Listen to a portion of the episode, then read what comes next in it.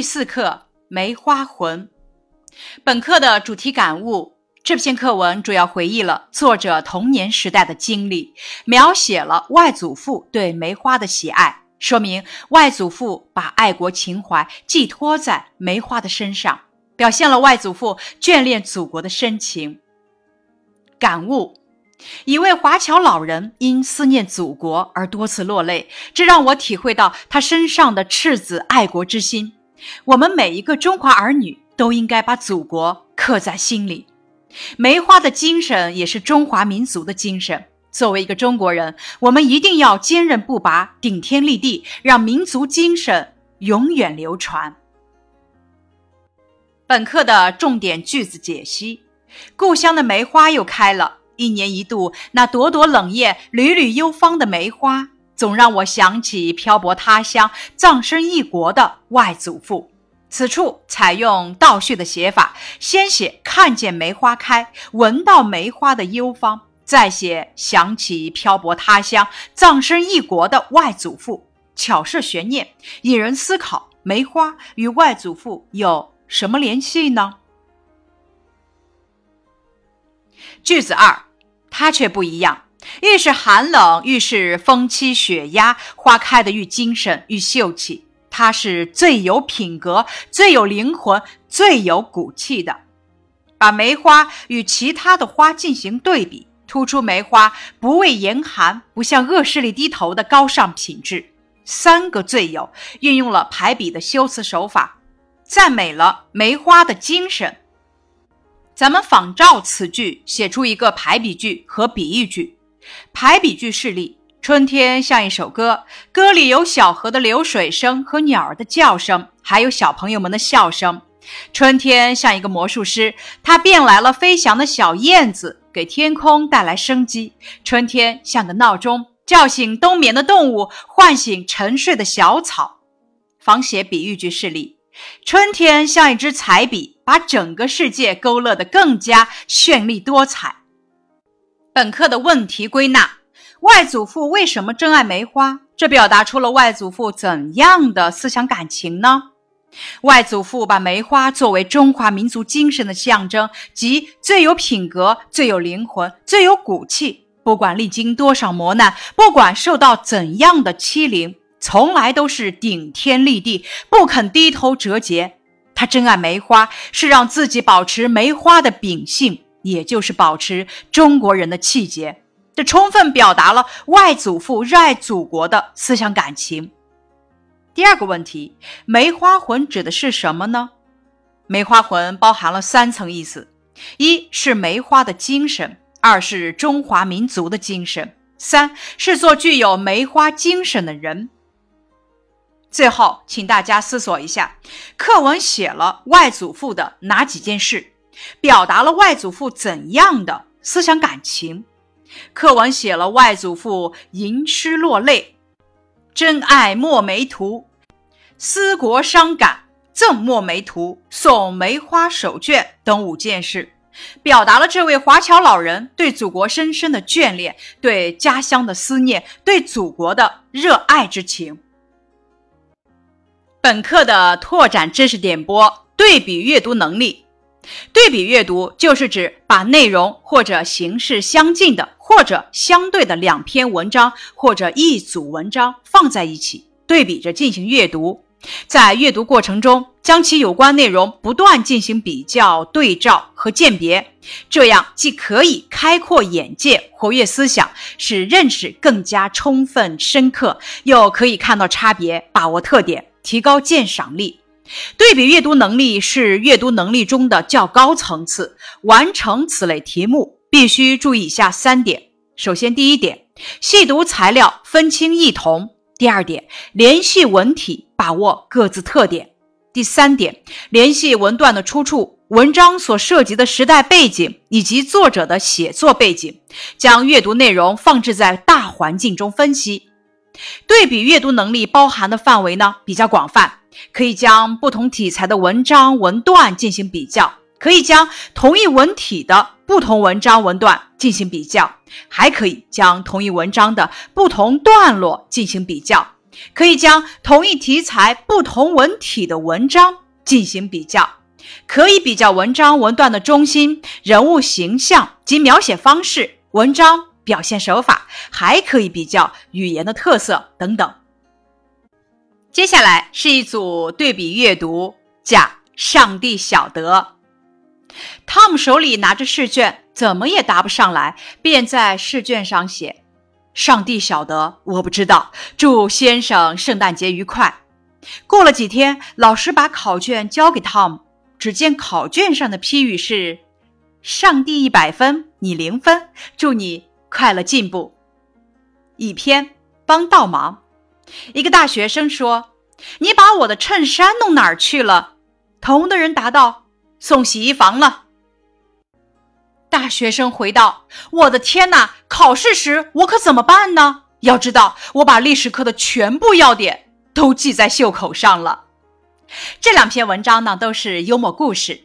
甲文中的 Tom 和乙文中的大学生在学习上都是不用功的学生。这两则幽默故事主要采用的是人物语言描写来推动故事发展。甲文中，Tom 面对考试题时的表现是一窍不通；乙文中，大学生应对考试的方法是考前作弊。这两则虽然是幽默故事，但是告诉我们一个严肃的人生哲理：一分耕耘，一分收获。接下来的拓展知识，咱们在学习这篇文章的时候，都运用了哪些阅读方法呢？大家读了文章之后，又受到了哪些启示呢？首先，咱们看一看写法，首尾呼应法。什么是首尾呼应法？就是指文章的开头和结尾在内容上关照呼应，前面讲的内容，后面要做出相应的交代。这种写法的恰当运用，会给人以浑然一体之感。本文的开篇写了“我看见故乡的梅花，就会想起漂泊他乡、葬身异国的外祖父”。在文章的结尾处这么写道。当年的我还过于稚嫩，并不懂得我带走的岂止是我慈爱的外祖父珍藏的一副丹青、几朵血梅，我带走的是身在异国的华侨老人一颗眷恋祖国的赤子心啊！这样的写法使文章的首尾呼应，结构严谨，内容呢也比较清楚。接下来讲的是借物喻人的写法。本课呢多次写到梅花，借梅花表明心迹。在外祖父眼中，梅花是中国最有名的花，代表了中华民族的气节和中国人的秉性。梅花魂不仅是梅花不畏严寒、坚贞不屈的精神和骨气，还代表了外祖父身在海外却日夜心系祖国的感情。同时，也是中国人顶天立地、不低头折节的民族精神的象征。第三点呢，就是把一件事的重点部分写具体。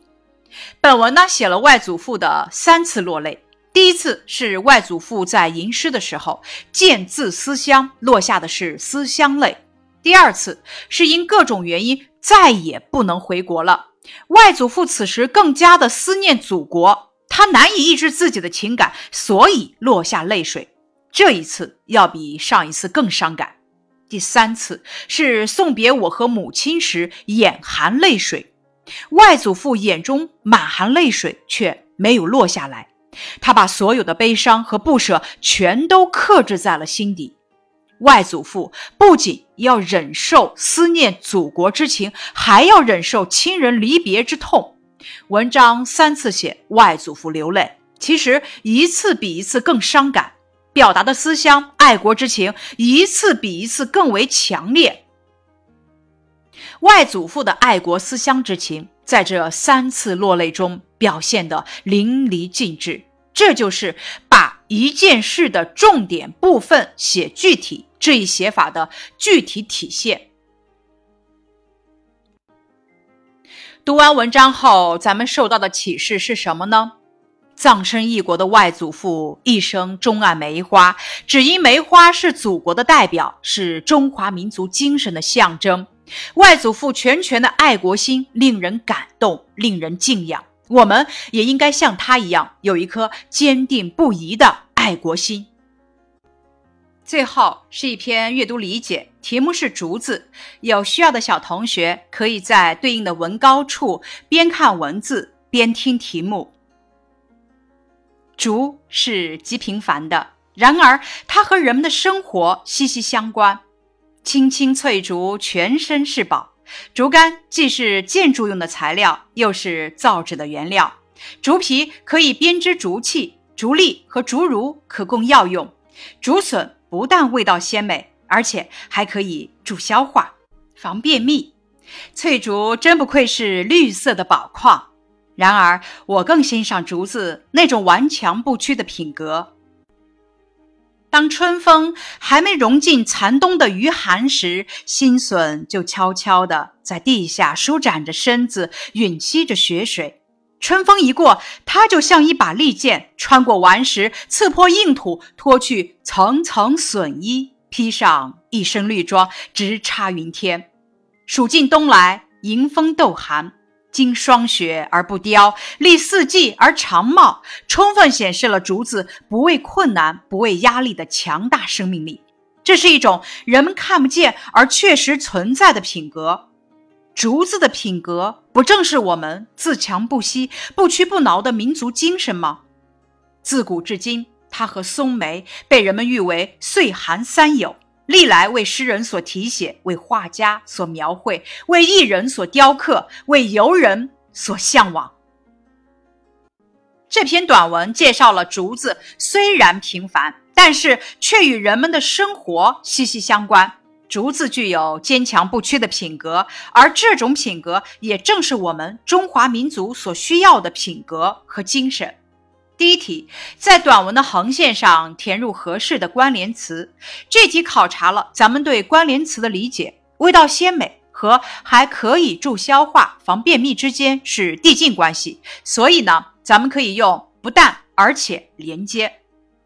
第二题，选出下列句子所用的修辞方法，填上相应的序号。A 选项拟人，B 选项排比，C 选项比喻，D 选项。反问，第一个句子，它就像一把利剑，穿过顽石，刺破硬土。第一句话把新笋比作利剑，运用的是比喻的修辞方法。第二句，历来为诗人所题咏，为画家所描绘，为艺人所雕刻，为游人所向往。从这句话。咱们可以知道，这个句子结构相同或意思密切相关，语气一致，所以呢，运用的是排比的修辞方法。第三个句子，竹子的品格不正是我们自强不息、不屈不挠的民族精神吗？从此句中，咱们可以知道，这个句子无一而问是反问句。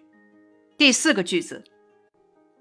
当春风还没融进残冬的余寒时，新笋就悄悄地在地下舒展着身子，吮吸着血水。从这句话，咱们可以知道，运用写人的词语写新笋，所以呢，运用的是拟人的修辞方法。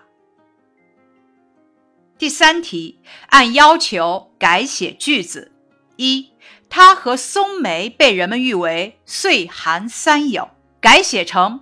把字句，咱们改写成把字句，把人们提到他和松梅之间之前加上把字，因此本题答案：人们把他和松梅誉为岁寒三友。第二个句子，竹子的品格不正是我们自强不息、不屈不挠的民族精神吗？改为陈述句。